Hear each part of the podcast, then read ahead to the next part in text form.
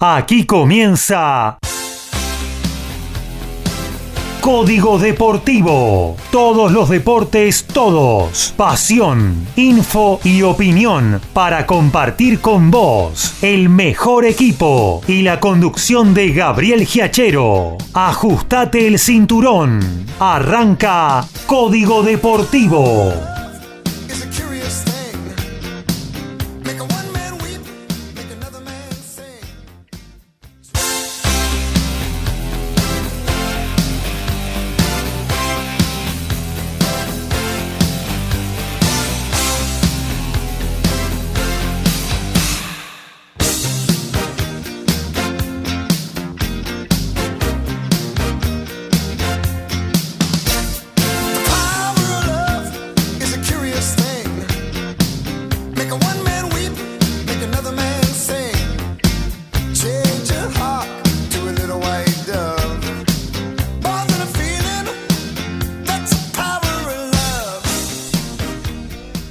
Aquí estamos, ¿cómo les va? Muy pero muy buenas noches. Arrancamos una nueva edición de Código Deportivo, la número 269, números icónicos si es que lo hay. Y bueno, y aquí estamos para compartir hora y media a todo deporte con ustedes. Vamos a tener un programa repleto de información. Vamos a hablar de fútbol, se está eh, desarrollando eh, otra fecha, la quinta de la Copa de la Liga.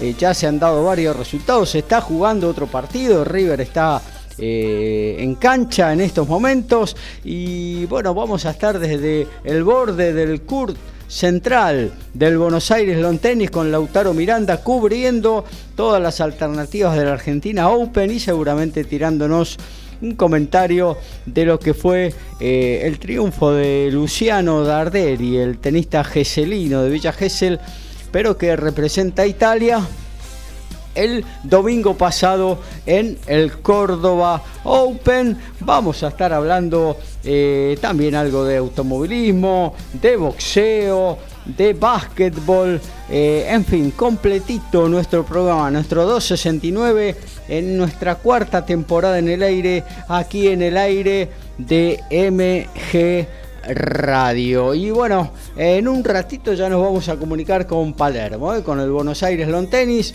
Mientras tanto, le damos pro así a esta 269 de Código Deportivo. A todo ritmo, info y opinión. Código Deportivo. Código Deportivo.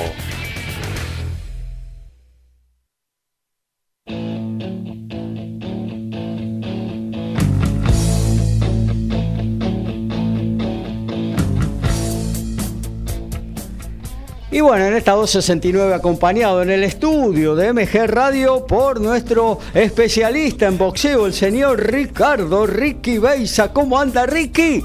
Hola Gaby, ¿cómo estás? Un saludo a vos, a toda la audiencia acá con un poquito de dolor de garganta, pero bueno, estamos presentes para, para charlar un poquito de deporte, de boxeo, obviamente. Eh, estamos viendo lo que pasa con las leonas, estamos siguiendo el fútbol en vivo, Gaby. Claro. Eh, y bueno, nada, para contarte que tenemos para charlar algunos temas de boxeo, como por ejemplo todos los resultados de la, de la velada de la FAB que fue el viernes, Ajá. pero que por un corte de luz, como lo dijimos, se terminó el sábado. Después tenemos lo que pasó en el gimnasio de Cutralcó, noticias sobre Canelo Álvarez, una efeméride muy, muy recordada por mucha gente, la verdad, hace muchos años que pasó ya, 73. ¡Epa! El que sabe boxeo va a entender más o menos lo que es. Y bueno, nada, seguimos con un- algunas noticias de lo que se viene este viernes, de lo que pasó el sábado en Europa también, bastante, hubo bastante piñas para decir. eh, Ajá. Muy buena las peleas que se dieron el sábado a la tarde en la transmisión de ESPN. Así que tenemos bastante, bastante para, para seguir hablando de deportes. Muy bien, y mientras tanto vamos a arrancar con el primer noti. Claro es que sí, el primer, estas noticias cortas que hacemos antes de cada bloque en nuestro código deportivo. Usted ya las conoce, amigo oyente, que está siempre compartiendo esta pasión con nosotros eh, por el deporte. Eh, arrancamos con el básquetbol. Decimos que ayer Platense le ganó en Vicente López a la Unión de Formosa 85 a 78 y en el clásico correntino San Martín de Corrientes lo mismo que había sucedido en diciembre pasado, le ganó 66 a 61 a Regatas Corrientes el remero. Y bueno, este viernes ESPN va a poner en pantalla Adrián El Gatito Curriel. Este es un mexicano que estará exponiendo su título, su cetro mosca de la FIB, perdón, mini mosca, Ajá. ante, ante el sudafricano Siventi Nduchinska. Ajá. Ay, Complicado el hombre. Eh, en un combate revancha, porque recordemos que el gatito Curriel le, re- le arrebató el título al señor de Sudáfrica. Bueno, muy bien, nos metemos entonces en nuestra primera columna del día de la fecha. Arrancamos habitualmente con el básquetbol. Teníamos previsto ahí un movimiento con el Buenos Aires Lawn Tennis, pero eh, nuestro compañero Lautaro Miranda está en conferencia de prensa. Eh, en ella misma eh, Facundo Díaz Acosta está explicando esa victoria tan importante que logró por 7-6-6-0 al número uno de Argentina del tenis, Francisco Cerúndolo, ya está por segunda eh, semana consecutiva en un cuarto de final ATP eh, Facundo Díaz Acosta que llegó a la misma instancia en el Córdoba Open así que realmente está este chico de la misma camada por ejemplo de la misma edad prácticamente que Sebastián Báez eh, dando pasos agigantados ya para meterse ya se metió en los primeros 100 del ranking del mundo y tiene para más. Un- uno de los buenos valores que está eh, surgiendo en el tenis nacional, buen porte, buen físico, eh, piernas largas, llega a todas, le pega bien con las dos eh, eh, manos en el revés, un muy buen drive, así que eh, con algunos progresos y ajustes, creo que nos va a dar algunas buenas satisfacciones en el año que está recién comenzando. Pero nosotros vamos a hablar de la pasión de los argentinos, del fútbol. Y para eso vamos, en principio, vamos a hacerlo el día de la fecha. Que estamos, Lo que pasó hoy. lo que pasó hoy, claro, lo que pasó hoy. Después vamos a ir retrocediendo un poquito porque esta eh, quinta fecha de la Copa de la Liga arrancó hace un par de días atrás. Hoy en Junín, en el Eva Perón, eh, Sarmiento de Junín, el local cayó frente a Lanús. El gol lo hizo Luciano Bollo, el uruguayo, por 1 a 0. Un Lanús que acuciado por la tabla de promedio de descenso está empezando a sumar, ha formado un buen equipo, el Granate, y bueno, los resultados le están dando la razón dentro del campo de juego. No podemos decir lo mismo de Sarmiento de Junín, que está con algún respiro, pero que no debe descuidarse. En la porque- primera de cambio que se que pestañea Sarmiento entra en zona complicada. Sí, ¿eh? Claro que sí, claro que sí. Eh, así que, bueno, eh, tampoco ha tenido un buen comienzo Sarmiento de la mano del, del huevo Rondina en la con- conducción técnica. eh, y bueno, tendrá que empezar a, a sumar el juninense para no complicarse. Otro que no da pie con bola eh, es Tigre, eh, que cayó en victoria, ni más ni menos que con Defensa y Justicia, que suma, suma. Ya no es más un tigre, eh, Gaby, ¿eh? No, Asusta ya. Ya es un gatito. Ya es un gatito, sí, sí. Y de defensa, la verdad que cada día yo que yo lo veo y juega bien defensa. Juega muy bien. Juega muy bien defensa. La verdad que es increíble porque esto es hay un trabajo de años. Sí, sí, sí, sí. No solo el trabajo eh, de años, por ejemplo, de este equipo, de este cuerpo técnico, hay un trabajo de años en cuanto a la coherencia eh, en los armados del equipo y fundamentalmente en las elecciones de los directores técnicos, todos con una misma línea de juego. Sí, O sea, sí, exactamente. No se va de un Menotti a un Bilardo, No. para decirlo a la antigua, digamos. Bastante ¿no? coherente los, los directivos de Defensa y Justicia para, para contratar. Eh, Así también, eh, contrata jugadores que no, no, no son grandes figuras y realmente entran en, en juego y, y pareciera como si, si ensamblaran de hace, no sé, 10 años que vienen jugando juntos y no, y son chicos que capaz que empiezan este año. Sí, Entonces, sí. muy importante el trabajo el scouting, de ¿no? scouting, exactamente. El trabajo de, de los vedores, los viejos vedores que, que hacen o que conforman un equipo bastante interesante siempre. Obviamente eh, están consensuados con el técnico, ¿no? Pero la verdad que hacen muy buenos trabajos y bueno, a la, a la vista está eh, que ha ganado Copa Sudamericana, Recopa y ha peleado campeonatos, Copas Argentinas. Este, la verdad que Siempre es digno el trabajo. Nadie- en la tabla de promedio de descenso donde está defensa, Claro. que es lo que refleja los últimos tres años del fútbol Es- argentino, ¿no? Aparte otra cosa, Gaby, eh, yo tengo 44 años y me acuerdo de la cancha de defensa ¿Tanto? hace... No, sí, no 44 parece, tengo. no parece. No, bueno, te he hecho un pibe, pero eh, a lo que voy es que 25 años atrás, el que conoció la cancha de Defensa y Justicia no puede imaginar de que hoy Defensa y Justicia No. sea el club que es. Sí, claro. Y nosotros lo conocemos bien de, de haber visitado ese estadio donde lo que hoy se ve, por ejemplo, cuando televisan los partidos, esa, esa platea eh, no existía. Claro, no había nada. Donde Había árboles, la gente arriba de los árboles, me acuerdo. Claro, la tribuna visitante, que es la que está a la izquierda de la pantalla de televisión cuando se ven los partidos, era muy pequeña, ahora se ha elevado un montón. La tribuna local, También. a la derecha, también se ha eh, hecho una tribuna totalmente Y la nueva, platea también fue refaccionada. Claro. Eh, y un predio de bosques que ha crecido, que Oh, de ser un páramo, hoy Claro. es realmente un predio eh, De- espectacular. De, primer nivel, de primer nivel de fútbol como deberían tener la mayoría de los clubes que intent- intentan hacer algo. Eh, es muy complicado el tema económico para muchos clubes.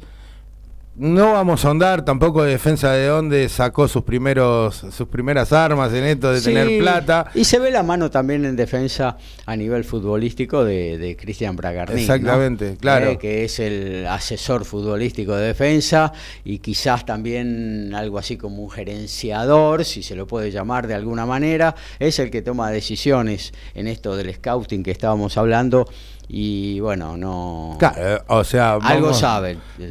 La mayoría de los jugadores, eh, no, el- casi el 100% de los jugadores de defensa creo que serán de Cristian Bragarni. Seguro, seguro, Eh, Pero es interesante el trabajo que, que está haciendo, ya que obviamente ejerció varios clubes y en ninguno tuvo el. O sea, ninguno tuvo el resultado que, ta- que tuvo con, con Claro. defensa. Otro club gerenciado también fue Talleres en su momento, o es Talleres Sí. a medias, digamos, porque también está la comisión directiva, pero eh, también demuestra de que hay otro muy buen trabajo en Talleres, más allá de que este campeonato no es el mejor de Por Talleres. ahora no arrancó. Claro, pero eh, son interesantes. no quiero decir de que a mi club lo gerencien, Sí. no me gustaría, pero eh, si estas personas contratan esta, este tipo de gente, ¿por qué un club no lo puede llegar a hacer? Claro, el tema es ese, tener en el club a alguien que, que ponga, donde ponga el ojo, ponga la bala, como diría mi abuelo, y bueno, eh, la pegue con los refuerzos. Se sabe que traes 10 refuerzos, no la vas a pegar con los 10, le pegarás con 8, con 9, con 7, bueno, ya es Ya con suficiente, 5 es un montón. Claro. Pegarle con 5 es un montón. Pero mira, tal el caso, por ejemplo, de Fedorco, ¿no? Un jugador que, que lo conocemos del ascenso. Eh, jugador que no lo quería el, el cuerpo técnico. Tevez no lo quería, lo quería dar a préstamo a Newell. Sí. Y creo, creo que se ganó la titularidad en dos partidos y dos no lo, partidos. no lo van a sacar más, ¿eh? Y no sé si lo van a sacar, pero realmente eh, está jugando bárbaro. Fedorco ayer cumplió otra eh, actuación fenomenal. Eh, en el primer partido también había cumplido con creces, se encontró de, de repente de sopetón con la, con la titularidad por lesión del titular. eh, y no Lesión solo- del titular y, y no sé qué es lo que pasó con otro jugador que está adelante. Felipe En- Aguilar se lesionó. Aguilar lesionado. y hay otro chico de Independiente que no está, que ayer me lo nombraron, me voy a acordar después en un rato, eh, que está un escalón arriba en la consideración de- del cuerpo técnico y un problema que no pudo jugar, eh, llegó Fedorco y bueno, Claro, no solo jugó, sino que el primer partido estuvo firme en la marca y casi convierte el gol, ¿no? Un cabezazo en Sí. el palo. Y ayer ya demostró un nivel superior, asentándose, tomando confianza. salvándole las papas a Lazo dos, tres veces. Eh, ese es un jugador que no tiene techo, joven, 23 años, un gran porte físico, mucha velocidad, fuerte en el mano Mucha a mano. actitud para entrar a una cancha de fútbol y... y- Se pone la de Independiente, ¿eh? Claro. Un cuadro grande viniendo de un equipo del ascenso. Teniendo en cuenta de que hace dos años estaba en Independiente de Chivilcoy Estaba ordenando vacas en Chivilcoy casi. Y yo no sé si ordeñando vaca, pero que si mataba algún chivito o algo, que por favor, que hace tanto que no como un chivito. Eh, y ahora lo tenemos un año en, en Nueva Chicago, donde fue el mejor central de la categoría, a mi gusto eh, per- personal, y creo que aquel que entiende un poco de fútbol fue el mejor central de la categoría. Y hoy en día se puso la camiseta de Independiente y la verdad que no, No no le desentona. Por eso digo que estos trabajos de scouting eh, son buenísimos. ¿Cuál es el tema? También tenés los que te traen 10 jugadores, que de los 10 jugadores no haces uno. Y Sí, ahí es donde los clubes pierden siempre. Claro, claro. O te traen 24 refuerzos que sabes que 10 son de relleno, ¿no? Y- o más también. Eh, bueno, eh, ahí está, el punto clave es en- porque vos ponele, defensa estamos hablando de un predio renovado de bosques con lo más eh, eh, moderno en cuanto a, mm, a canchas para... eh, las divisiones inferiores, formar sus divisiones inferiores y demás. Defensa hoy no tiene jugadores en inf- de inferiores en primera división, son todos jugadores a préstamo. Es como otra modalidad, ¿no? Mientras vos vas forjando tus divisiones inferiores, tener el, el scouting, el, el detector de, de jugadores ideal para que vos formes equipos competitivos. Y después también la transparencia y la coherencia para reinvertir lo- las divisas que te entran que en Defensa y Justicia fueron grandes, ¿no? A Bueno, en su momento- la Sudamericana y la claro, Copa mucho- y demás, ¿no? muchos dólares. eh, Bueno, pero vos lo ves invertido. Claro, sí, sí, sin duda. Y aparte no solo eh, uno lo ve invertidos en, en obras, sino que también en resultados, porque volvemos a decir, contrata jugadores, no es que es un, un equipo eh, netamente formador de, de- de talentos. Claro. No, contrata jugadores y los ensambla de una forma que yo creo que la verdad que los trabajos también de los técnicos es muy importante, como lo dijiste vos, manteniendo una coherencia dentro de, de su esquema de juego. Claro, claro, claro. Mira, decíamos de defensa, te decía, quinto en el promedio de los últimos tres años. River eh, sumó en ese lapso de tiempo 172 puntos, Boca 150, Racing 150. Y ahí se arma una brecha, 133 estudiantes, perdón, 134 estudiantes, 133 Defensa y Justicia. ¿eh? Eh, uno de los mejores equipos, eh, sin dudas, del fútbol argentino. Y bueno, de ahí los resultados que se van dando, ¿no? Eh, bueno, hoy ganó en definitiva defensa con gol de Nicolás Ubita Fernández, eh, derrotó eh, en condición de visitante a Tigre en Victoria, un Tigre que por ahora está aliviado, pero que no se descuide porque arrancó realmente mal en esta Copa de la Liga. Y si bien en la tabla de promedios uno dice, y bueno, Riestra quizás sea el arsenal del año pasado, también está eh, eh, la tabla final, la de la sumatoria de puntos directos de todo el año, y ahí Tigre está bastante abajo. Eh, se jugaron después otros dos partidos. Banfield no pudo con Barraca Central, que está sumando, eh, bien el guapo, eh, 0 a 0 eh, en el Florencio Sola, y Boca eh, en su vuelta a la bombonera, eh, con un césped magnífico del estadio de, de Boca Juniors, le ganó 2 a 0 a Central Córdoba, no lució Boca, pero bueno, esta vez fue contundente. Tendrían que haber sido dos goles de Kevin Zenón, Y sí, pero Uno se lo choreó Merentiel Merentiel, en la, en la- Se lo choreó en la última jugadita, ¿no?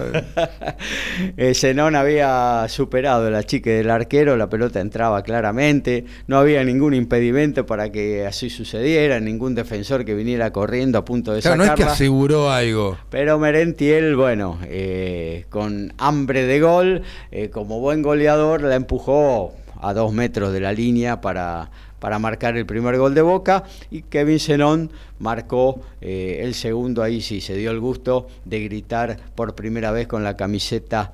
eh, Bueno, del- otro jugador Sí, sí. que demostró que la camiseta de Boca no le pesó en ningún momento desde que debutó. Sí, la verdad que viene jugando muy, muy bien Kevin Zenón.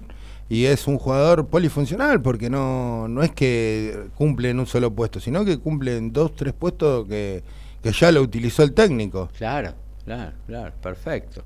Eh, sí, sí, sí. Incluso hoy jugó sobre la derecha, ¿no? El zurdo jugó volcado sobre la derecha y cumplió una, una muy buena actuación. Fue el mejor jugador de la cancha, dicen. Sí, sí.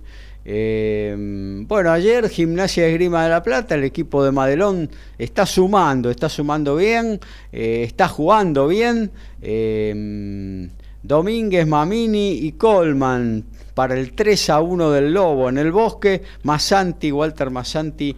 Lo dio vuelta porque perdía 1-0. Claro, lo dio vuelta, perdió 1 a 0, eh, sacó las garras y se quedó con tres puntos muy, pero muy valiosos. Lo dicho, Independiente eh, le ganó a Rosario Central 1 a 0. Federico Mancuello marcó el gol del Diablo, eh, que en el Libertadores de América ganó por primera vez en el año eh, frente a su gente que se fue delirante porque, claro, Independiente viene pisando fuerte y bueno, dentro de poco... De local, bastante bastante puntos rescató Tevez desde que es técnico de local. sí. La verdad que se hizo muy fuerte en Avellaneda y de visitante rescata algún que otro punto siempre, así que yo lo veo muy firme a Tevez en este trabajo que está haciendo eh, en Independiente. Y aparte tiene momentos de muy buen fútbol Independiente. Claro. Tiene combinaciones y hacen jugadas eh, rápidas de 4 o 5 pases en velocidad que a mí me sorprendió bastante. Así que, bueno, Independiente entonces 1 a 0. Eh, recordemos que esto se había inaugurado eh, la fecha el lunes, ¿no? En un partido que era de campanillas, que era para verlo de principio a fin. Y Racing Club eh, aplastó en el Parque de la Independencia a Newell's Old Boys de Rosario. 4 a 0 eh, con goles de Mura, dos de Adrián Martínez, que en dos partidos hizo cinco pepas, eh, y un golazo espectacular de zurda de Bruno Zucurini, la calzó como venía ¿Cómo le pegó? sobrepique, ¿eh? ¿Cómo le pegó? Le rompió el arco, le rompió el arco. Y muy interesante el trabajo de Martínez, muy interesante eh, verlo cómo se mueve en la cancha. La verdad que tiene, tiene actitudes y, e impronta muy, muy interesante. Por ejemplo, en el segundo gol, cómo abre el pie para ponerla de zurda al otro palo eh, en un lugar donde el arquero claramente no iba a llegar nunca. Eh, y encima de todo, yo lo veo a Racing, que va ganando 4 a 0, y veo que hace cambio y pone a Juanfer. Digo, vamos. Qué banco, ¿no? Claro, o sea, eh, Costa tiene mucho material en, en el banco de suplente de Racing. Claro que sí. Eh, bueno, acá estamos eh, con Lautaro Miranda, directamente del Buenos Aires Lawn Tennis. Tenemos la, la oportunidad de seguir de cerca lo que está ocurriendo ahí cerca del lago de Palermo. Eh, ¿Cómo andás, Lautaro? Buenas noches. Hola Gaby, muy buenas noches para vos, para los compañeros, para toda la audiencia. Acá andamos con Ricky en el estudio. Hola Lauti. Hola Ricky querido. Bueno, vos que te gusta el boxeo, te digo que están palo y palo. Nicolás Jarry y Estamba Brinca en la cancha central del Buenos Aires Lawn Tennis, partido muy pero muy lindo. Hay suizos, hay chilenos y está muy lindo el ambiente. Último partido de la jornada y me parece que eh, está parejo. No me parece que esté tan decantado para Jarry, quien, si bien ganó 6-2 el segundo set, ha jugado también un muy buen primer set el chileno, pero se le escapó por detallecitos en el tiebreak. y ahora están iniciando el tercero. Babrinka que fue al baño a recuperar un poco de piernas y bueno, tendremos un muy lindo tercer set. Pero primero empezamos con el ATP de Córdoba, Gaby, que Dale. tuvo un campeón inesperado, Luciano Darderi, ítalo-argentino, ya lo conocemos de sobra, es de Visa Gesell, ganó su primer título ATP, derrotó a Sebastián Báez en la noche del sábado. Y bueno, finalmente derrotó a Facundo Bagnis en la final del domingo, una final que parecía que no se jugaba porque había mucha lluvia, de hecho la final de dobles se tuvo que postergar, se jugó después de la del singles, ya casi llegando a la medianoche. Y en la final de singles Luciano Darderi derrotó a Facundo Bagnis por 6-1 y 6-4. Iba con buena ventaja Darderi, pero le entraron un poco de dudas, un poquito de nervios y le costó el cierre. Bagnis que prácticamente jugó en una pata todo el primer set, había hecho un desgaste enorme toda la semana viniendo de la- desde la quali como Darderi, pero a diferencia de Darderi, Bagnis tiene casi 34, Darderi hoy está cumpliendo 22 años, así que la diferencia se hizo notar y bueno, finalmente Darderi se coronó campeón, primer título ATP para él, 76 del mundo, y le cambia la carrera, porque ahora tiene que pensar en una gira totalmente distinta a la que tenía preparada. Él pensaba jugar todo Challenger y ya de repente aparece en el main draw del Master 1000 de Miami, aparece jugando Monte Carlo, aparece jugando Roma, que él tiene bandera italiana, así que será una situación bastante especial, va a jugar el Master 1000 de Madrid y además estará jugando el cuadro principal de Roland Garros. Y te digo, Gaby, ¿por qué Sí. no soñar con una posible participación en los Juegos Olímpicos? Tendrá que estar entre los primeros cuatro italianos, pero ¿por qué no pensar en que le puede dar para llegar a París 2024? Fue uno de los jugadores más solicitados al venir al, al ATP de Buenos Aires, obtuvo el Special Exempt y de esa manera llegó a jugar su primer cuadro principal en el ATP de Buenos Aires. Llegó el lunes, jugó el martes, enfrentó a Mariano Navone y ganó 6-2, 6-1 y se metió en la segunda ronda del torneo. Mañana estará jugando contra Sebastián Báez. Y bueno, también apenas llegó, eh, hizo conferencia de prensa y lo tenemos, Gaby, para escuchar. Dale. No, significa mucho, la verdad. Más, yo tenía el calendario de Challenger en marzo y la verdad que ya jugar ATP y empezar a, a entrar en este nivel me pone muy contento porque es un nivel muy alto y que siempre soñé jugar el Argentina Open, jugar Córdoba, así que yo creo que representa mucho para mí. Nada, espero, espero que sigan las victorias, pero bueno, hay que seguir enfocados que el torneo sigue y el año es largo. Bueno, ahí lo teníamos al Geselino que está ahora mismo en el puesto 76. Mañana, si gana Baez, ya se empieza a poner 75. Y bueno, será la posibilidad para Baez de tomarse la revancha de la derrota en Córdoba. Así que eso fue lo que nos dejó el Córdoba Open, un torneo que se ha puesto un poquito en dudas, un poquito en veremos. Habrá que ver si se realiza el año que viene, algo que dejaremos para próximos programas porque es para charlar largo y tendido y ya ponemos cabeza en el ATP de Buenos Aires, un torneo que está brillando, que tiene una figura rutilante como es Carlos Alcaraz, número 2 del mundo, ex número 1, campeón de Wimbledon, campeón del Abierto de Estados Unidos y que además Gaby, por supuesto, es hincha de boca. Apa. Vos lo habrás visto. ¿Estarás Sí, contento hoy entonces? y si estuvo en la cancha, estuvo cantando, así que anda muy pero muy feliz Carlitos. Eligió al equipo más grande del continente, al Real Madrid de Sudamérica. Yo lo vengo diciendo, ustedes se me ríen, pero no va a la cancha a ver a Chicago, va a ver a Boca. Ya no sé si se la banca a ir a Mataderos. Ya lo vamos a llevar a Matadero, no te hagas problema. Vos decís, vos decís que pasa desapercibido, que pasa, ¿Sabés bien. quién fue a Mataderos? ¿Quién? A ver. El gusano Dennis Rodman. Bueno, pero son perfiles diferentes, vos sabrás entender. Y no lo veo, Aparte, no lo veo a él era de Carlitos Chicago. Alcaraz. Claro, no lo veo a Carlitos Alcaraz caminando por Matadero a esta hora. Sí lo veo a Dennis Rodman, obviamente. Y Dennis Rodman me parece que se la bancó un poco más. Pero bueno, Carlitos estuvo hoy en la bombonera, estuvo cantando las canciones de la 12 y también estuvo el día lunes acá en conferencia de prensa. Pudimos hacer la última pregunta y él habló sobre la posibilidad del torneo de convertirse en un ATP 500. Así que lo tenemos, Gaby, para compartir. Bienvenido nuevamente a la Argentina. Este año vos sabés que el torneo tenía muchas aspiraciones. El torneo tenía muchas aspiraciones de ser un 500, se le dio a otros tres torneos.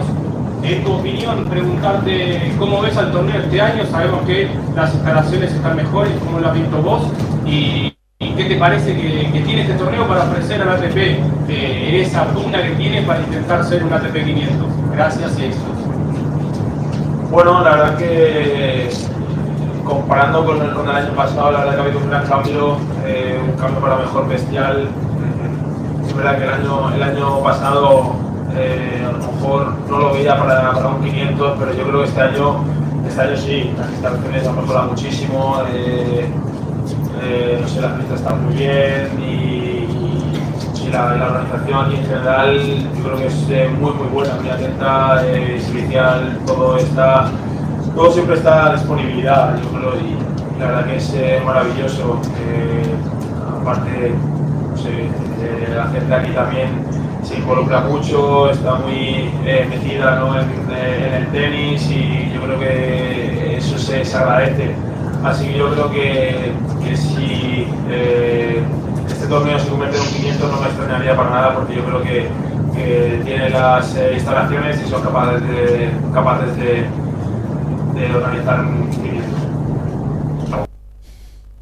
Bueno, ahí estaba Carlos que argumentaba que el ATP de Buenos Aires el año pasado quizás no tenía para hacer un 500, pero que este año sí, definitivamente han remodelado toda la sala de jugadores. Y bueno, fue la gran apuesta que hizo el Argentina Open y no, finalmente no se pudo quedar con la categoría. Como bien sabemos y como ya hemos hablado, eh, los tres torneos ATP 250 que pasarán a ser 500 serán Dallas, Múnich y Doha. Doha que ya en la práctica ya era un 500, entregaba 250 puntos, pero tenía un cuadro muy similar al de Dubai y era de los mejores ATP 250 sin lugar del, del circuito. Pero bueno, Buenos Aires tenía intenciones y finalmente no pudo ser. Carlos estará haciendo re- su debut. Respuesta, Sí. amigo Lautaro, que, que quedó viralizada en las redes, incluso subida eh, por eh, la Asociación Argentina de Tenis en sus redes sociales, y que eh, respondió a una pregunta de Lautaro Miranda. Sí, sí, sí, sí, la verdad que sí, fue la, la última pregunta de la conferencia, así que bueno, es un logro realmente que, que la pregunta que uno hace, que la respuesta que, que un poco uno busca, luego termine siendo noticia. Así que un puntito para, para mí, para Código Deportivo, para MG Radio, que estamos acá en el ATP de Buenos Aires y lo estamos haciendo valer.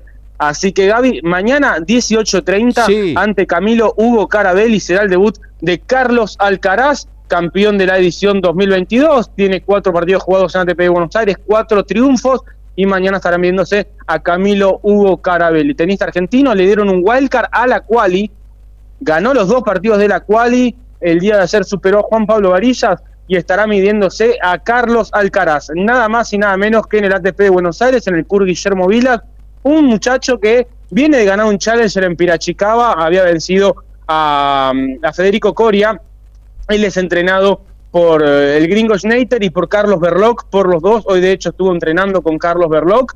También junto con Schneider, junto con Berloc, tienen cuatro jugadores. Uno de ellos es precisamente Federico Coria. Y además está el boliviano Hugo Delien y el ecuatoriano Emilio Gómez. Esos cuatro tienen un equipo de trabajo y bueno, Camilo integra él, eh, superó la cual y está en octavos de final, jugará ante Carlos Alcaraz y está en un muy buen momento. ¿Le puede ganar Alcaraz? Yo diría que no, muy pocas posibilidades, pero seguramente va a salir a dar un buen partido si es que no se pone nervioso y no le tiemblan las piernas. Más la experiencia Luego- que va a recoger, ¿no? Sí, increíble la experiencia, un jugador que ya viene teniendo cierto rodaje, y es más, ayer en conferencia de prensa hablaba de que él perdió en la última ronda del Abierto de Australia ante Jesper de Jong, un tenista holandés, que enfrentó en segunda ronda a Yannick Sinner. Precisamente porque él había perdido en la última ronda, quedaba con chances de entrar como lucky loser, y es así que Yannick Sinner pidió entrenar con él en la previa del partido con De Jong. Y cuando estaban entrenando le pedía consejos. Y Camilo no, no lo podía creer, dice que, bueno que fue una experiencia muy fuerte que se trajo de Australia el haber entrenado con Yannick Sinner y que el italiano le pida consejos a él, así que es un jugador que tiene rodaje, ha venido a entrenar con Medvedev, con Tiafo, así que bueno, veremos qué puede ofrecer el día de mañana. El hincha de San Lorenzo, como él se ha declarado, muy, muy fanático, así que si algún cuervo escuchando, mañana lo puede venir a alentar. Después de ese partido, en la sesión nocturna, picante encuentro, Sebastián Báez, Luzano Barberi, revancha de las semis de Córdoba el año pasado, último turno. Y además, en la sesión diurna estará jugando Laszlo Yere, el serbio, ante Andrea Babasori. Y finalmente cerrando la sesión diurna, eh, Federico Coria ante Cameron Norrie, un Federico Coria que logró muy buen triunfo ante Sebastian Hoffner, el austríaco sacó para partido. Y bueno, finalmente Federico Coria se llevó un triunfazo, se estará midiendo a Cameron Norrie, el número 2 del cuadro. Y bueno, veremos si se puede llevar uno de sus triunfos más especiales seguramente de su carrera, vencer a un jugador como Cameron acá en Buenos Aires. Eso es la jornada del día de mañana en el singles, en el dobles habrá muchos partidos, estará jugando Horacio Ceballos, lamentablemente cayeron Machi González y Andrés Multeni. Los campeones de Córdoba perdieron en la primera ronda del dobles ante Nico Barrientos de Colombia y Rafael Matos de Brasil, así que se cae una pareja potente que tenía el cuadro de duplas, pero la pareja principal, que es la de Horacio Ceballos y Marcel Granollers, superó el debut el día de hoy y sigue firme acá en el ATP de Buenos Aires. En cuanto al día de hoy, bueno, más allá de una victoria de Tomás Echeverry que, que bueno, que estaba dentro de lo previsto, eh, se produjo un poco eh, la convulsión del día con eh, Facundo Díaz Acosta doblegando en set corridos al número uno del tenis argentino, Francisco Cerúndolo. Sí, Gaby, así es, le ganó 7-6-6-0 en el segundo set Francisco Cerúndolo, incluso rompió una raqueta, una impotencia total, yo diría ya más llegando al nivel de quemado, mentalmente se lo vio muy mal a Francisco Cerúndolo, una imagen muy pero muy pobre, perdió en su debut en Córdoba, perdió en su debut en Buenos Aires y se va de la Argentina este año en cero. Zapatero no ha logrado ganar ningún partido y agranda sensaciones bastante negativas en este inicio de temporada, donde perdió en el debut en el ATP 250 de Hong Kong, perdió en el debut en el ATP 250 de Oakland, zafó el debut en Australia ante un chico local, le ganó en 5 sets, pero después perdió bastante mal ante el húngaro Maroyan, luego perdió en la Copa Davis, ganó un partido, perdió otro, y bueno, vino acá al ATP de Córdoba, perdió contra Munar, vino acá a Buenos Aires, perdió contra Díaz Acosta, está bien jugar la semana en Río de Janeiro, pero se perdió la posibilidad de sumar puntos jugando en casa. Díaz Acosta muy, pero muy bien. Viene a hacer en cuartos en Córdoba, viene ahora a cuartos de Buenos Aires y se estará midiendo al serbio Dusan Lajovic, un jugador que a mí personalmente me gusta mucho. Juega muy, pero muy bien. Ya ha venido muchas veces a la Argentina.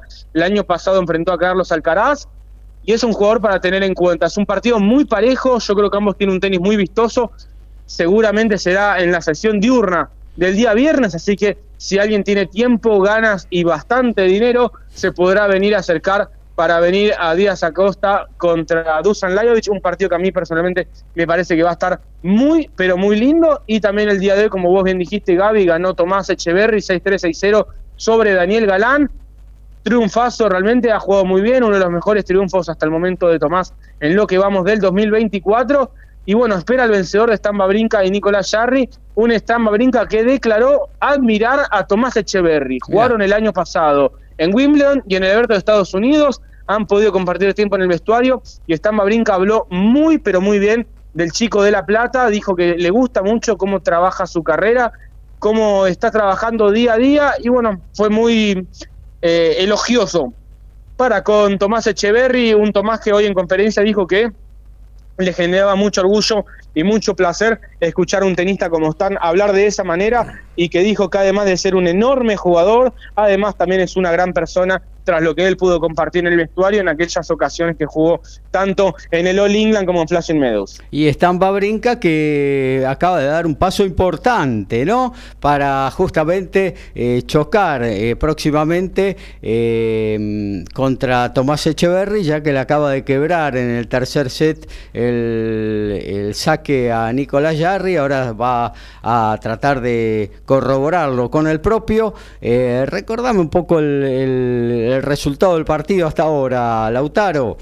Bien, ganó Stan en el primer set, 7-6 en el fue ganó, ganó en el tiebreak, fue 7-3 el tiebreak, luego Nicolás Jarre sacó una importante ventaja en el segundo, ganó 6-2 y ahora está el suizo 2 a 1 arriba y saque. En el tercero fue al baño, se tomó unos minutos para cambiarse la ropa, para refrescarse un poco y para volver a la cancha cargado de mejores energías, mejores sensaciones de la que arrastraba hacia el final del segundo set. Y bueno, empezó muy bien el decisivo, está arriba con quiebre y bueno, veremos si lo puede cerrar un partido durísimo que le tocó ante un jugador que viene bastante en forma como Nicolás Jarry.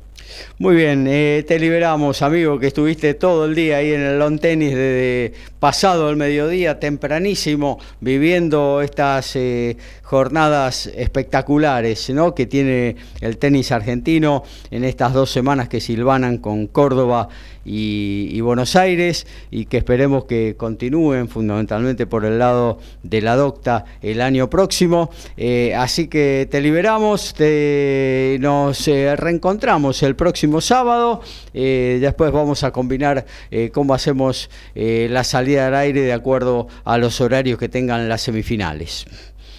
Por supuesto, Gaby, un abrazo para Ricky también, un abrazo para toda la audiencia. Se puede seguir el partido de por la pantalla de TC Sports. Y bueno, que tengan todos unas muy buenas noches. Nos reencontramos el día sábado ya con la previa de las semifinales acá en el ATP de Buenos Aires. Ahí estaba la palabra de Lautaro Miranda directamente desde el Buenos Aires Lawn Tennis. Él está cubriendo todo el Argentina Open y nos lo cuenta al detalle. ¿Cómo sabe de tenis? La verdad, No, a, mí, me- a mí me bestia. encanta escucharlo porque es una bestia lo que sabe de tenis.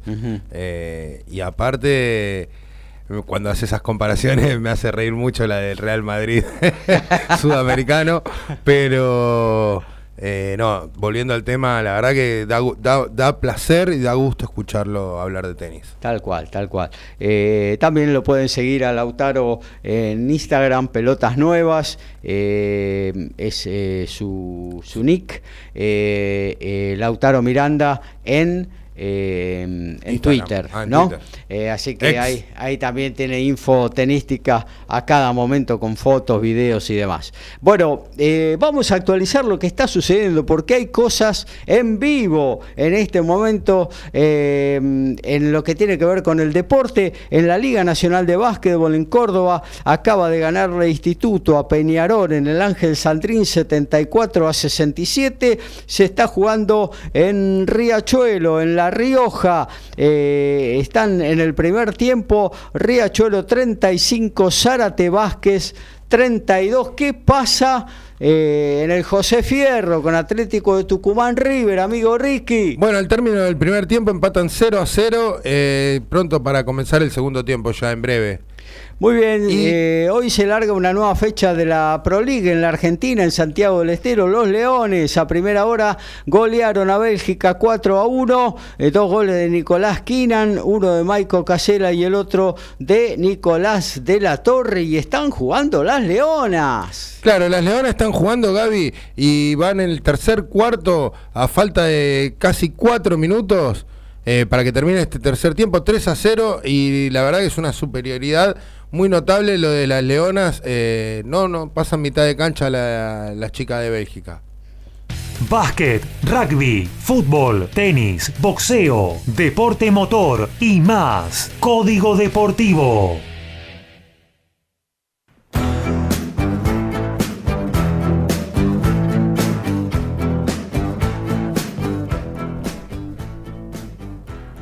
Y tenemos los resultados de la FAB de la velada del sábado, que tendría que haber terminado el viernes, pero bueno, un corte de Luis Encaba eh, dijo que esto se iba a terminar el sábado. ¿Cómo terminó? Santiago Sánchez ganó por puntos en cuatro asaltos en fallo unánime ante Enzo Muñoz, el hijo de nuestro amigo Torri Box, en categoría superpluma.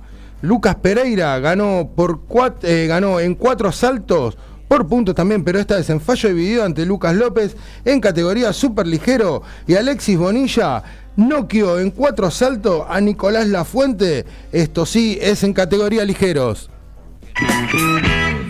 Bueno, y en lo que tiene que ver con el básquetbol, ya nos vamos a meter con la pelota naranja y vamos a ampliar en la información. Recordamos que va a haber ventana FIBA para la clasificación a la AmeriCup y Argentina estará recibiendo en el Polideportivo Islas Malvinas de Mar del Plata a Chile el 22 de febrero. Se jugará el segundo partido en Valdivia, la ciudad trasandina.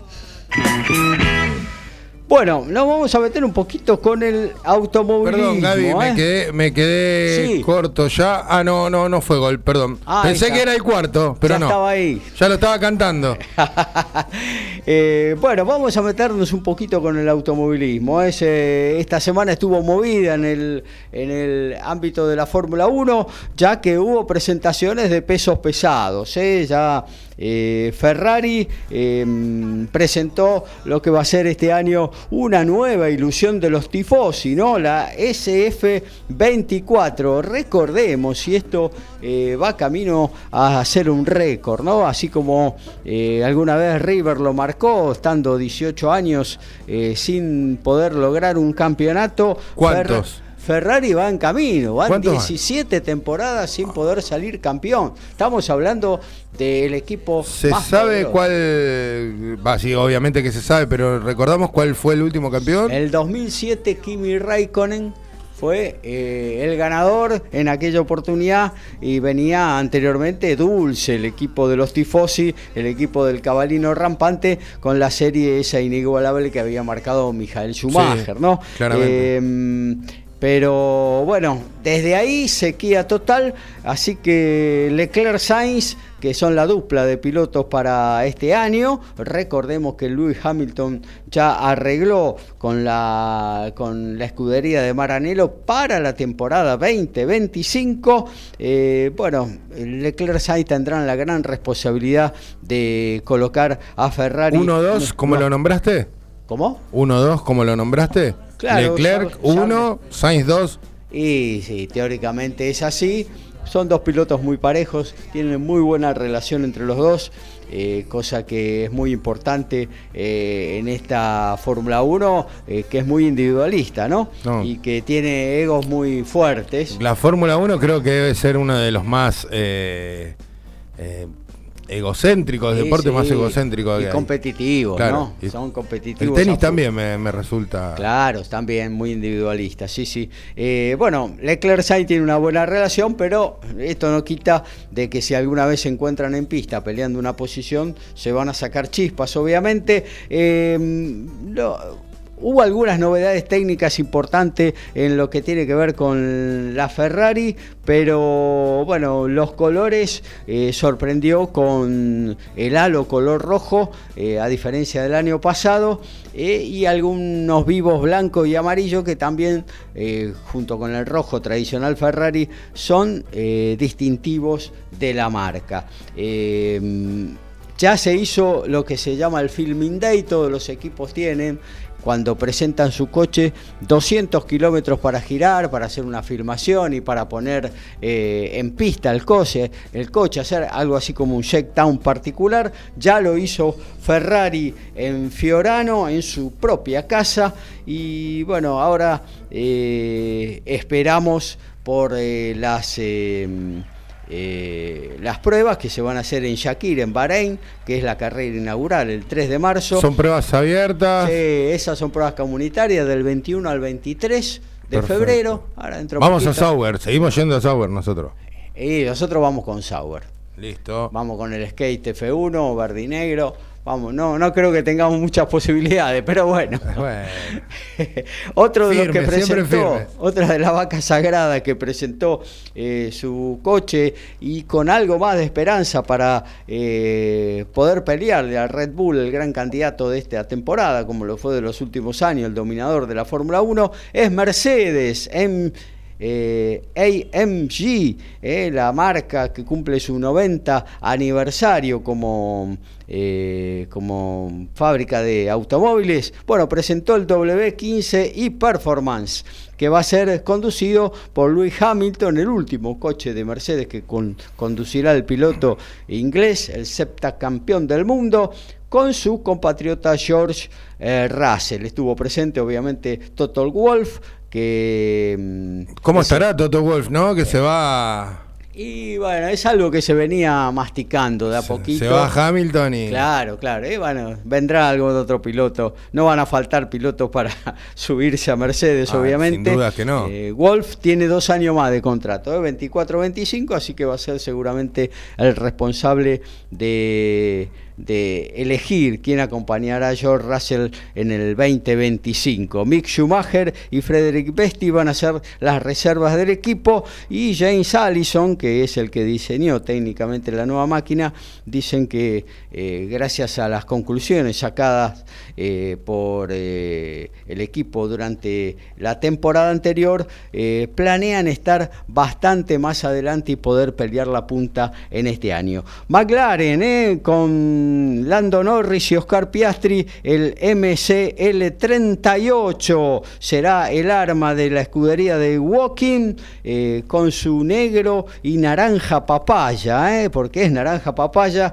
eh, la decoración del equipo inglés comandado por Zach Brown eh, y los directores técnicos, los que pergenearon esta nueva arma de McLaren que terminó cuarto en la temporada anterior y que pretende más, pretende volver a los primeros lugares, ¿no? Una escudería realmente histórica de la Fórmula 1. Rob Marshall Red Bull y David Sánchez, ex Ferrari, fueron los que se sentaron eh, en... eh, en esta en la computadora para diseñar el MCL 38. Mañana el gran día, ¿eh? ya se vio algo porque hicieron el Filming Day, los muchachos de Red Bull salieron a girar en Silverstone con Max Verstappen, pero mañana va a ser la presentación oficial de Red Bull, el RB20, el equipo el nuevo coche de la escudería creado por Adrián Newey como todos los anteriores, una evolución del RB19 no tocaron mucho, ¿no? Cuando vos ganás y ganás y ganás tampoco tenés que hacer como un equipo de cambios. fútbol. Claro, eh, pero bueno, es todo nuevo y se inicia una nueva temporada. eh, 21 y 23 van a ser los, eh, los ensayos, las pruebas comunitarias en Bahrein. El que estuvo girando en el mismo circuito fue Franco Colapinto, ya que el domingo, lunes y martes se realizaron justamente las pruebas comunitarias con vistas a la carrera, a las carreras del 2 y 3 de marzo en Bahrein, en Shakir, de la Fórmula 2. Luego de un primer día, el 11, el domingo, con lluvia, en el que solamente giraron por la tarde. Eh, bueno, eh, el 12 ya se hicieron las dos eh, tandas mañana y tarde eh, previstas. Ahí Franco marcó el mejor registro de los tres días, 1.42.313 milésima, terminando décimo en el conglomerado de todos los tiempos de los tres días. Eh, décima posición para Colapinto, arriba de su compañero de equipo, el finés Denis Hoger. Eh, la mejor colocación del piloto de Pilar fue el tercer día, donde quedó eh, en octava posición. Bueno, y pasando un poquito a lo que tiene que ver con el con el aspecto local se viene la apertura de los campeonatos argentinos, de las categorías máximas, de las tres principales. Este va a ser el caso del Top Race B6 en su trigésima temporada. Eh, va a estar eh, abriendo el campeonato en los 4.000 metros del Autódromo de Rosario. Eh, también participarán en Top Race Series y el Top Race Juniors. Todo ¿Cómo- arrancará. ¿Cómo, el- perdón Gaby, Sí. cómo se extrañan esos, esos domingos de TC? Y sí, sí, ya se viene, ¿eh? porque la próxima semana arranca el Pero, pero se extraña tenerlo al flaco, tenerlo Eh, bueno, claro, esos, sí. esos corredores, ¿no? Y esas, A Gradacia, sí. uno ya tanto me... ¿Eh? Hasta el chango Fernandino llego. Oscar Satriano, pero ya... Pero bueno, sí, sí, eran ídolos, era cuando el TC se corría en ruta todavía. Claro. ¿eh? Y después se ¿Qué volvieron- pasaba? Eh, la- ahora, bueno, esta fecha era eh, Santa Teresita. Santa Teresita. Pasaba el avión, pip, pip, pip, pirula. Ahí arrancábamos, ahí. Después arrancamos con los autódromos, que es ciertamente más seguro y donde debe correr el automovilismo. Eh, no perdió la esencia, el TC sigue siendo un- muy convocante, la categoría más popular del automovilismo eh, nacional. Bueno, el Top Race B6 decía, pruebas libres el sábado, clasificación y el domingo 11.30 la carrera, 30 minutos más una vuelta. El TC2000 dio noticias esta semana y fue la desvinculación, un tanto sorpresiva, de Miguel Ángel Guerra como director deportivo del Ambrogio Racing Team, el equipo que en alguna vez fue oficial eh, Renault. Guerra había llegado al 2017 en el equipo y mire lo que había logrado. 2017 y 2018 sacó campeón Arduzo. En el 19, 22 y 23 a ¿eh? que viene siendo el bicampeón de esta categoría. Eh, todo bajo la dirección técnica de Ángel Guerra, que bueno, se desvinculó a Angelito por mutuo acuerdo, según reza un comunicado oficial del Ambrogio Racing Team. Este año la escuadra tendrá como pilotos a Pernía, Matías Capurro, Facundo Aldriguete, el paraguayo Miguel García y la última incorporación, Figo Besone, de 19 años, el eh, hijo de Tito Besone que va a debutar en el TC2000. 2 y 3 de marzo arranca la categoría, confirmado el circuito de Concordia. ¿eh? Eh, la última participación fue en el 2022, donde ganó en aquella oportunidad Agustín Canapino con Chevrolet. Eh, y para cerrar lo de automovilismo, eh, se presentó Alejandro eh, Montenegro en el Winter España, TCR de España, donde va a participar durante todo el campeonato. Pero hay un campeonato express, digamos, de, de- en dos semanas. Primero se corre aquí en, se corrió en Jerez de la Frontera este sábado y domingo y el próximo fin de semana se cerrará el campeonato, eh, este approach de lo que va a ser el torneo de todo el año en Valencia y las dos carreras la ganó Montenegro a bordo del Honda Civic FLS del ALM Motorsport. La primera partió de la segunda posición que había logrado en la clasificación, superó a Eric Gené con Cupra y a su propio compañero de equipo Álvaro García. En la segunda carrera tuvo que remar de atrás con lluvia, partió por grilla invertida de la novena posición y finalmente eh, superó a su propio compañero de equipo eh, Alejandro García. Tercero volvió a salir eh, Eric Gené. Así que muy buen debut de eh, este chico Montenegro que es realmente un talento. Deben ir, de deben ir rapidito los este los autos esos Civic. Sí, sí. Deben son- ir bastante rapidito. Sí, sí, sí, son coches que levantan 300 kilómetros por hora tranquilamente, eh, coches con techo, obviamente, ¿no? Sí, sí. Son de turismo, pero que bueno, realmente eh, eh, son... En Europa, son en Europa, en Europa, como que hace, no hace mucho que empezaron a, a gustar tanto, a tener, eh, porque más que nada los coches con techo lo veía, lo vivíamos nosotros. Sí, sí, sí, sí, sí. sí, Eh, es, nosotros, bueno, América, no en sí, Claro. no Argentina. Allá Por- mucho monoposto y, y también el WEC, la carrera de resistencia. Pero bueno, a partir de esta tecnología de TCR, que eh, son coches prácticamente eh, de fábrica, eh, con obviamente gomas especiales y algún toque en el motor para eh, favorecer su confiabilidad. Después eh, es un... Por ejemplo, es el, el TCR Sudamérica que tenemos acá.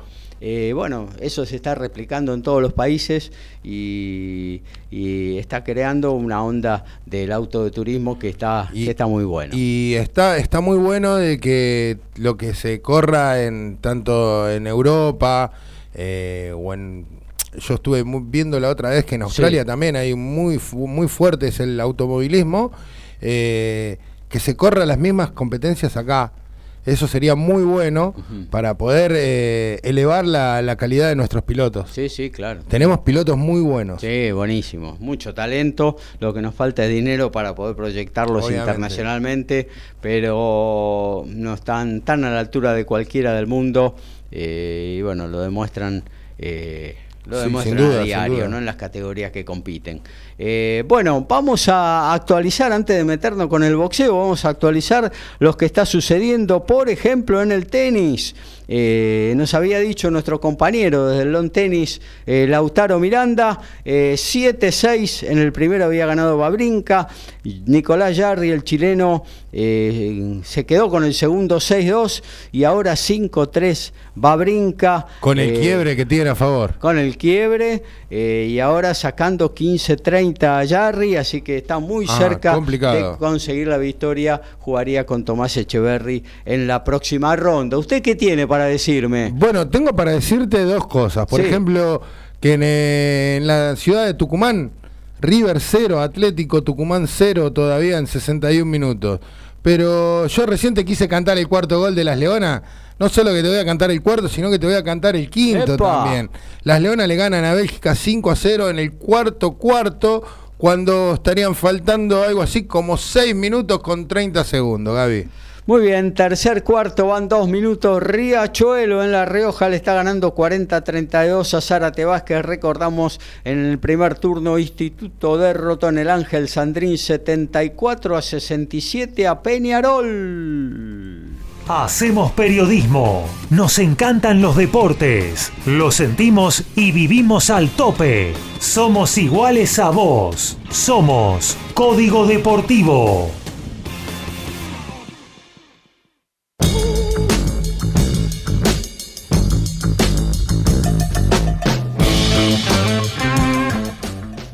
Y vamos con una muy linda efeméride. Un día como hoy, hace 73 años, se, se estaba dando o se gestaba la masacre de San Valentín. ¿Esto qué, qué vendría a ser, Gaby? ¿Vos tenés idea? ¿Te acordás? No, no. Bueno, esto fue el combate donde Ray Sugar Robinson vapuleaba y ponía de forma brutal por nocaut a Jake LaMotta. Eh, de esta forma reconquistaba el Mundial de los Medianos que había perdido justamente con la Mota. Espectacular la, la efeméride de Ricky Beisa. Eh, ¿Qué tal? eh? Sergio Scariolo, que es el técnico italiano, pero que está a cargo de la selección española. Parece ser que va a citar a Ricky Rubio, que recientemente Ah, pensé firmó. que me iba a citar a mí, dije.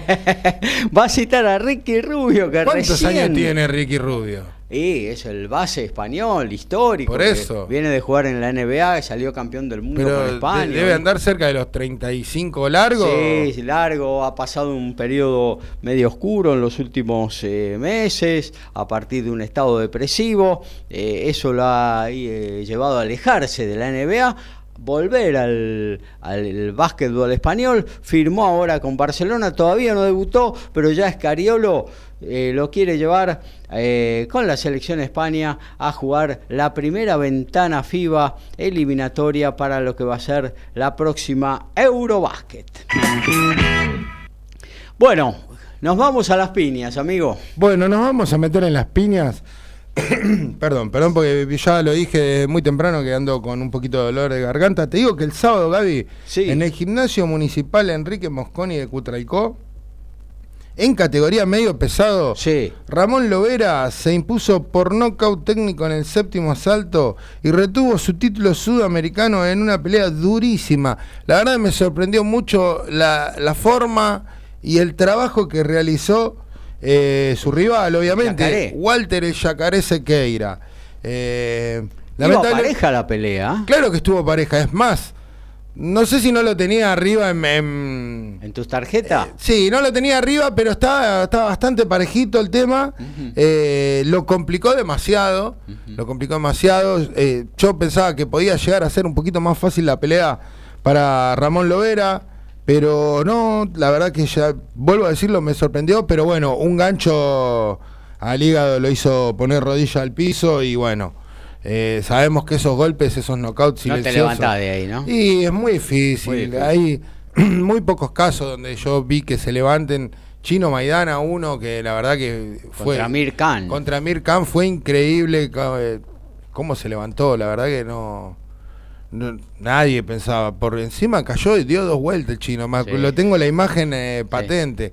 Después fue una pelea que lamentablemente perdió el chino Maidana por puntos. Fallo Sí, sí. Medio raro, ¿no? Fue cerrado, un fallo cerrado. Podría haber ido para cualquiera de Para los lados. dos, sí, porque el chino después de haber caído repartió a Trochimochi y, y dio bastante. Y yo creo que hasta la ganó, no nos vamos a meter en ese, en ese terreno porque... Habría ten- que verla de nuevo y puntuar. Exactamente, tenemos 10 millones de peleas para ver de nuevo y puntuar, porque hay muchas. Eh, así que bueno, nada, vuelve, se impuso como dije y retuvo su título Sudamericano. en- sudamericano la primera defensa que, que estaba... ¿Hay futuro ahí o mazo con Monzón Lovera? ¿Qué le parece a usted? Tiene buena estatura. Tiene buena estatura, tiene buen alcance de brazos, Claro. eh, pero el trabajo en corto del Yacaré Sí. fue lo que lo complicó. Claro. Eh, no pudo encontrar la distancia durante muchos tramos de la pelea. Eh, yo creo que el mote de Monzón no queda, sí, un poco grande. queda claro. grande, queda grande, pero eh, este chico Ramón Lovera tiene, tiene un futuro bastante interesante. Como pasa siempre, digo, debería pegarse una vuelta por otros lugares para ver cómo es el entrenamiento de, de verdaderos campeones del mundo que De alto nivel, digamos. Claro. Este, yo creo, yo creo que muchos boxeadores argentinos, si vi- pueden viajar y pueden eh, realmente trabajar fuera del país, Sí. en este momento eh, sería muy importante para sus carreras. Sí, sí, claro. Muchos.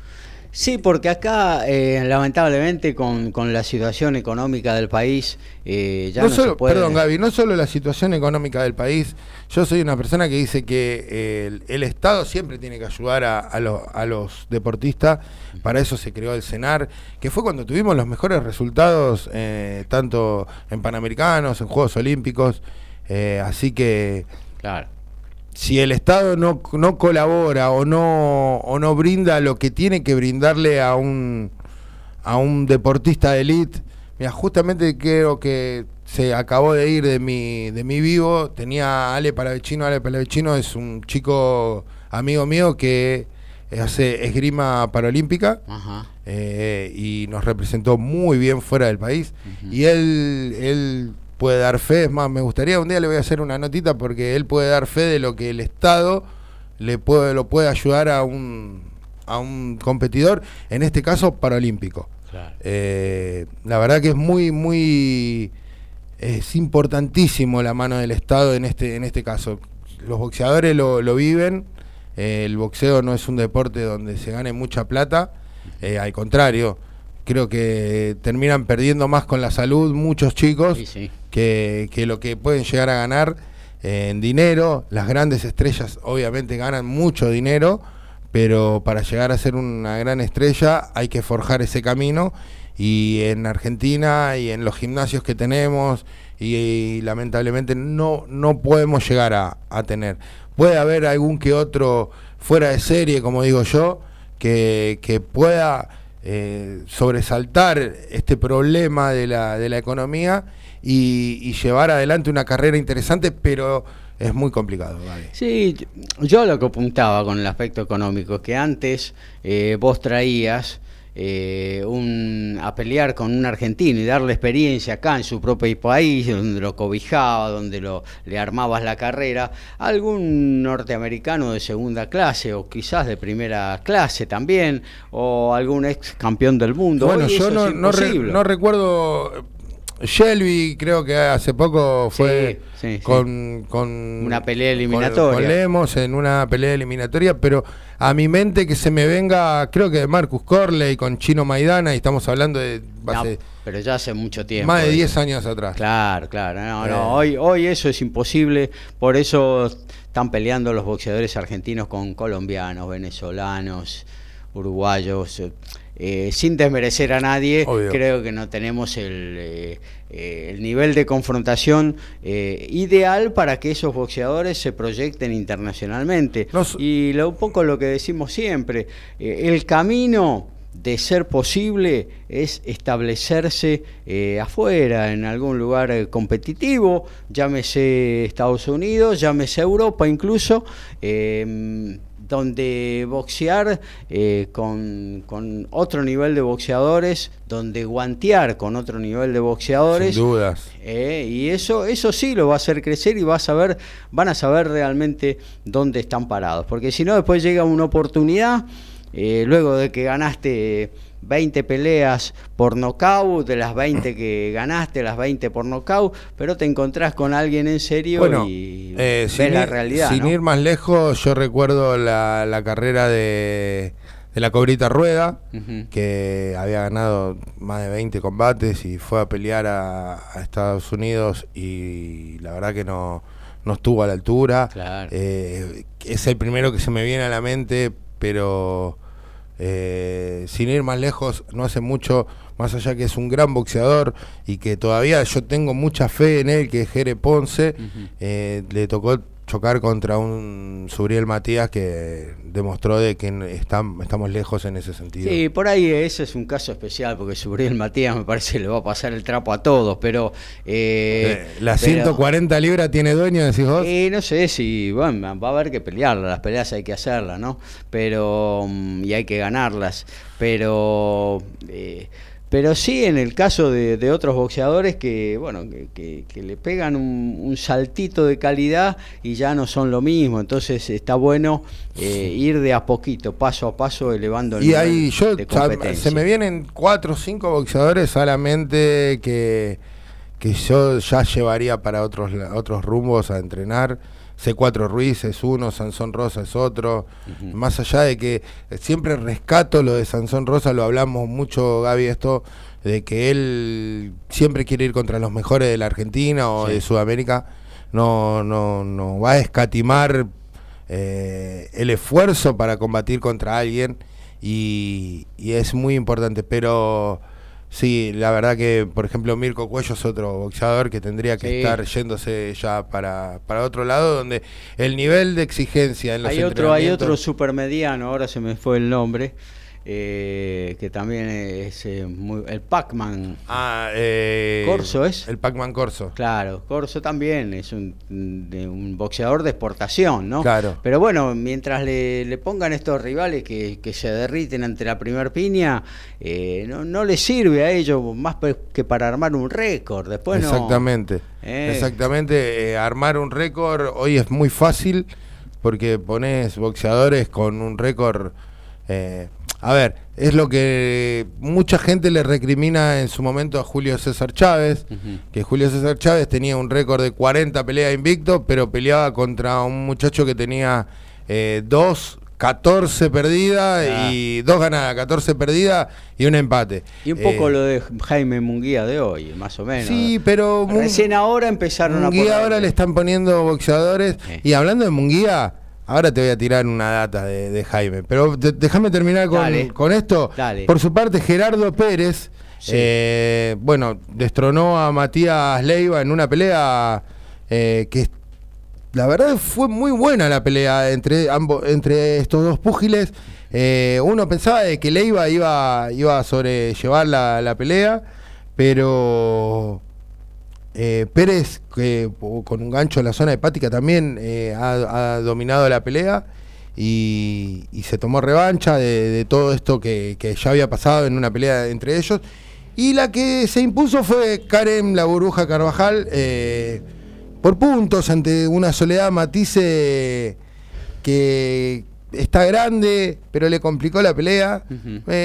No, no es que la pelea fue, fue algo muy difícil, eh, fue, sí, sí fue complicada, pero obviamente Carvajal eh, supo, supo cómo llevar la pelea.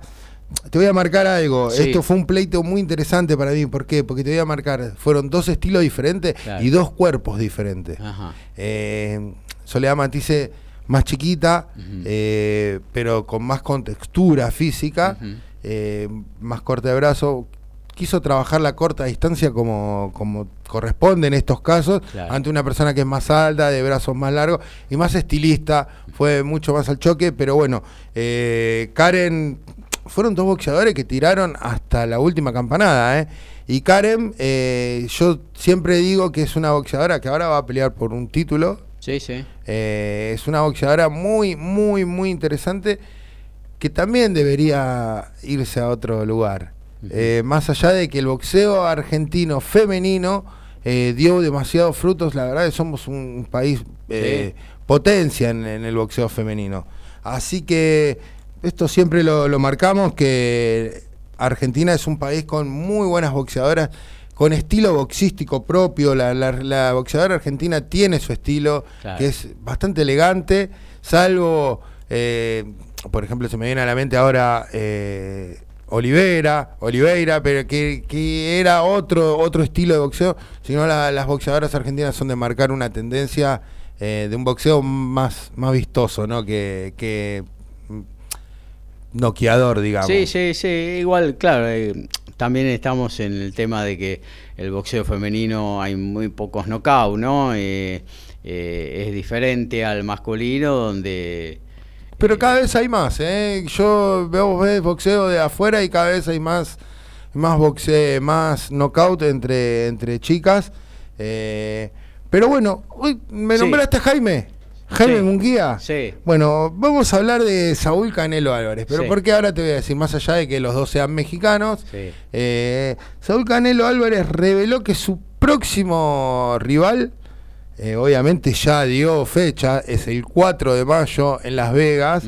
Eh, su próximo rival no va a ser eh, estadounidense, pe- perdón, mexicano. Ajá. Eh, va a que ser uno, estadounidense, dio una pista, va a ser estadounidense. Seguramente, porque los tres que se me vienen a la mente, que son Bandera Roja Benavides en tercer lugar, Terence Crawford en segundo lugar y en primer lugar Germán Charlo. Sí, ese, Eh, bueno, ese ellos paga dos pesos, ese me parece. y yo creo que de los a ver, porque también me gustaría saber en qué peso quiere pelear este Canelo. Y Porque- mediano será. y pero y si cómo haces para subir a Crawford a mediano? Ah, bueno, ese es un tema de Crawford, sí. Crawford quiere hacer la pelea, Canelo... Oh, no. Crawford lo que quiere es la plata, Sí, si ya se claro, consagró sí. como el número uno libra por libra. Ni hablar, ni hablar. Pero bueno, yo creo que da muchas ventajas yendo a mediano.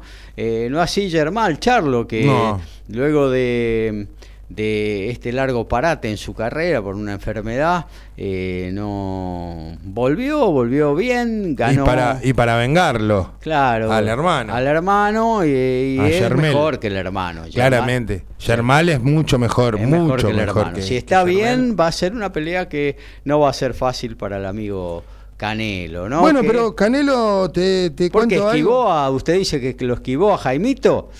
Eh, para, mí lo, para mí lo esquiva Jaime Munguía y para mí lo esquiva a, a Benavides. A Benavides también, claro. David Benavides creo que de los tres es el rival más duro que puede llegar Sí, a sí. tener eh, Canelo. Ojo con Munguía, yo antes le dije que, bueno, al igual haciendo un parámetro, obviamente que no se puede comparar a Munguía con Julio César Chávez, ¿no? No, Un- sin un duda. histórico de- del boxeo mexicano y mundial. Pero Hay bueno, una leyenda de por medio. Claro, claro. Pero Munguía también, las primeras treinta y pico, cuarenta peleas fueron contra desconocidos. Así el hermano de récord no me gustaba para nada. Munguía lo había visto en dos o tres oportunidades y no, no me parecía. Ni, en algún momento se nombró para pelear con Castaño y realmente yo la quería esa pelea porque Castaño le podía ganar tranquilamente. Sí, a pero Munguía. en, un, en 160 Munguía es muy grande para la categoría. Sí, sí. Es inmenso. Claro. Eh, entonces, eh, se, se le complica a los demás boxeadores que, que llegan a dar ese peso.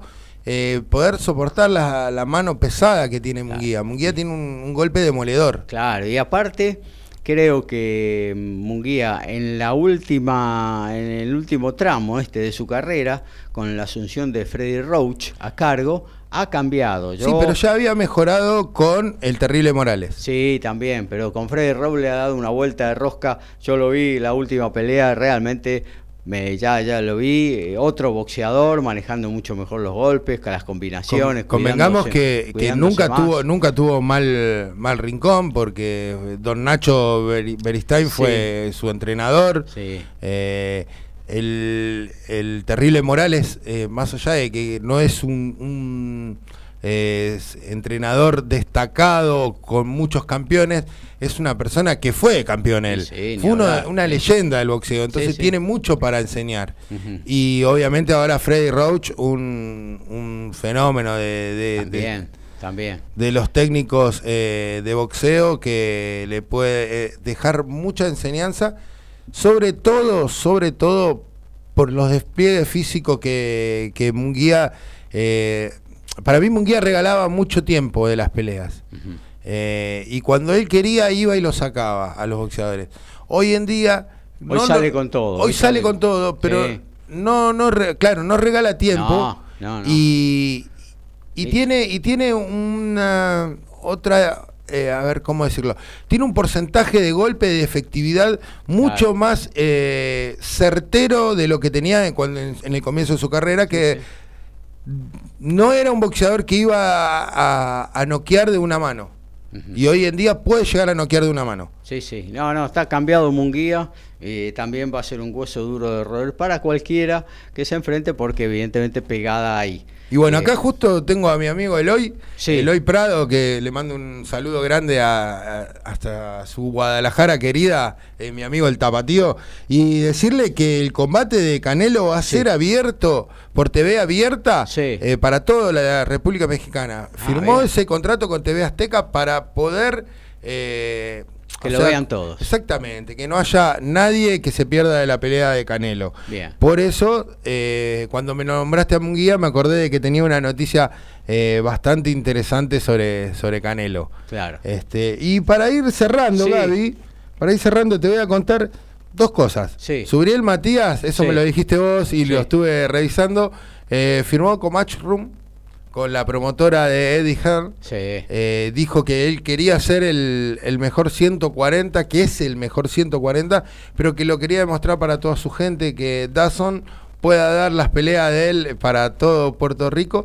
Y no solo eso, sino que también dijo que Edgar Berlanga es otro boxeador que le puede dar mucho eh, rédito a, a Matchroom. Claro que sí. Así Eh, que a claro. tener en cuenta, obviamente, a su- son dos boxeadores que, que son noqueadores. Suriel No. Matías es impresionante la, la pegada que tiene. Y Edgar Berlanga, recordemos que él tuvo el récord de 16 o 18. 16 En el primer round. en ¿no? el primer round, 16 peleas seguidas ganando en el primer round. Eh, muy interesante la, la carrera de, de Berlanga, que el primero que le costó mucho fue claramente un argentino, Sí. eh, Cóceres, El Cóceres, sí. que la verdad que fue eh, una- un peleón. La verdad fue muy buena pelea. anduvo por el piso. Cóceres lo. lo, lo, lo Claro. Berlanga sufrió demasiado esa Y pelea. ganó por puntos, pero anduvo por el, por el piso eh, con el terrible Cóceres. Eh, bueno. em, Cortito. Anthony Yarde, Sí. eh, bueno, avasalló al, al serbio eh, Mirko Nik-. Sí. Esto fue por nocaut técnico en el tercer asalto con un soberbio gancho al hígado. Eh, esto fue en semifondo a 10 asaltos. Y para cerrar la, la velada de ESPN, el, el invicto Hassan eh, Sheraz venció por nocaut técnico en el primer asalto a Liam Williams. Esto fue para hacerse con el título CMB Plata de las 160 libras. Eh, obviamente, como dije, la velada de Londres desde en directo por ESPN Knockout. Ahí estaba. Bueno, y también eh, por ahí veía. eh, a ver, ahora no lo tengo por acá. Sí, acá está. Una velada interesante también confirmada por Chino Ma- Maidana Promotion. Esto va a ser el 31 de marzo, si no me equivoco. No, el primero de marzo. El primero de marzo va a venir por ESPN Knockout en el porvenir de Quilmes Brian Arregui, eh, que quiere recuperarse luego Sí, de dos claramente. caídas, frente a la joya Chávez, el veterano Diego Chávez, ex campeón del mundo. Ah, lo hablamos esto el otro día. Claro, así que bueno, eh, estarán enfrentándose el primero de marzo. eh, ya estaremos en la previa cuando llegue. No, ¿sabés eh, que lo hablé, lo hablé ayer con mi compañero de trabajo Torri? Sí, que es entrenador y Torri fue campeón eh, argentino.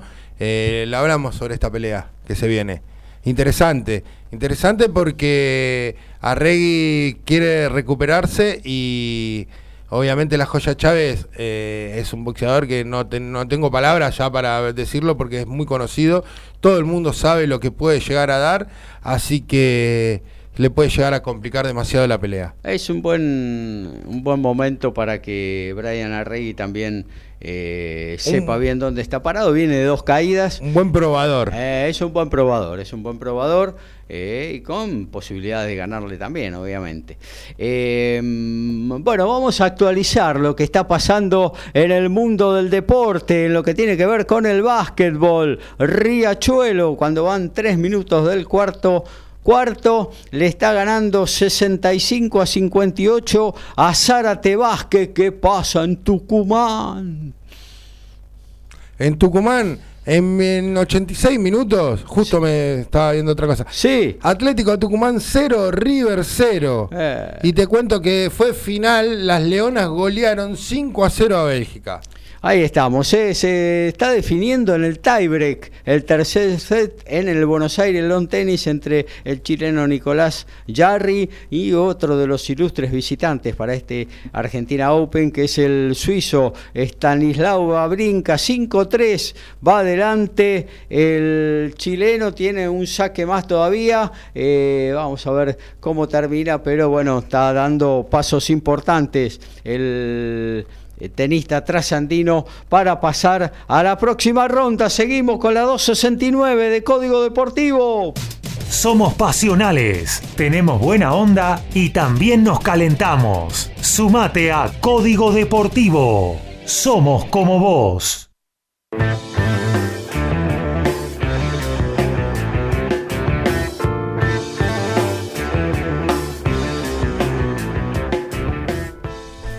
Y bueno, Gaby, te cuento que tenemos gol de Melgar. Ajá. Esto es en vivo, Copa Libertadores. Frente a Aurora, Melgar de, de Perú le gana 2 a 1 a Aurora de Bolivia. Muy bien, eh, rapidito con algo de básquetbol, estamos actualizando eh, permanentemente lo que tiene que ver eh, con Riachuelo y Zárate Básquet. Recordamos lo que dijimos antes, 22 de febrero se presenta la selección argentina frente a Chile en la ventana de la América Cup con la conducción técnica de Herman Mándole a cargo, ya que Pablo Prigioni no puede hacerse cargo, va a estar en el All Star de la NBA. Nicolás Casalanguia se acaba de sumar al staff técnico del seleccionado nacional. Los de los citados, el mejor del fin de semana fue el juvenil Gonzalo Corbalán, que para el San Pablo Burgos convirtió 24 puntos. Juan y Marcos, el base que se viene, el base de recambio que tiene la selección nacional, eh, marcó 15 unidades en la derrota de su equipo, el Girona 66-93 frente al Andorra. Eh, Lucio Redivo marcó 18 en la A2 de Italia para el web eh, Cividale y Facundo Campaso en la victoria del Real Madrid 80-73 frente al Breogán marcó 16 puntos y dio ni más ni menos que 7 asistencias. Tiempo de meter un freno, de adormecer la bola, de meter un rebaje. Se termina. Código Deportivo.